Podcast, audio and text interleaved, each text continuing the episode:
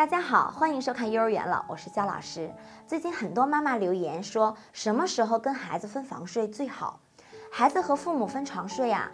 相信这个问题困扰着不少父母。有人说早点分开可以培养孩子的独立性，有人说孩子和父母一起睡觉可以让孩子获得充分的安全感。其实太早或太晚分房睡都不好，具体实施最重要的是要看孩子心理年龄，这包括胆量、独立性、对父母的依赖程度等方面。一般而言呢，三岁前不建议分房睡。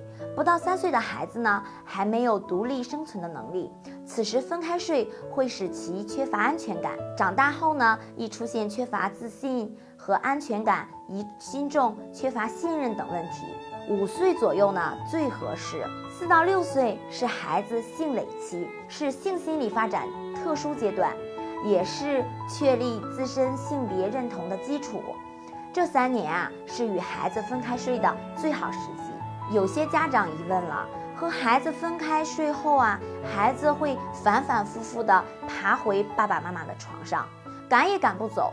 其实啊，让娃独自睡觉，你只需要这五招。第一招，培养分睡仪式感，赶上生日、儿童节等重要节日最好，这会让孩子觉得长大了才能独自睡。上床前可以给孩子洗个澡，讲讲故事，或者是看看书，让他做好自己入睡的心理准备。第二招呢，就是给他足够的安全感。刚分开睡时呢，尽量让孩子的房间啊，在自己的视线范围内，以便随时观察孩子的情况。不要锁房门，告诉孩子，只要他需要帮助，一定可以得到帮助。可以给他一个大大的娃娃。作为他睡觉时的朋友，告诉他娃娃可以在晚上守护他。